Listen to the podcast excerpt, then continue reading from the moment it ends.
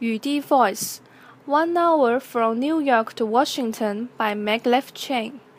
A group of Washington investors with high level political backing and a 5 billion commitment from the Japanese government is pressing ahead with its vision of a high speed train that could whiz passengers between New York and Washington in about an hour.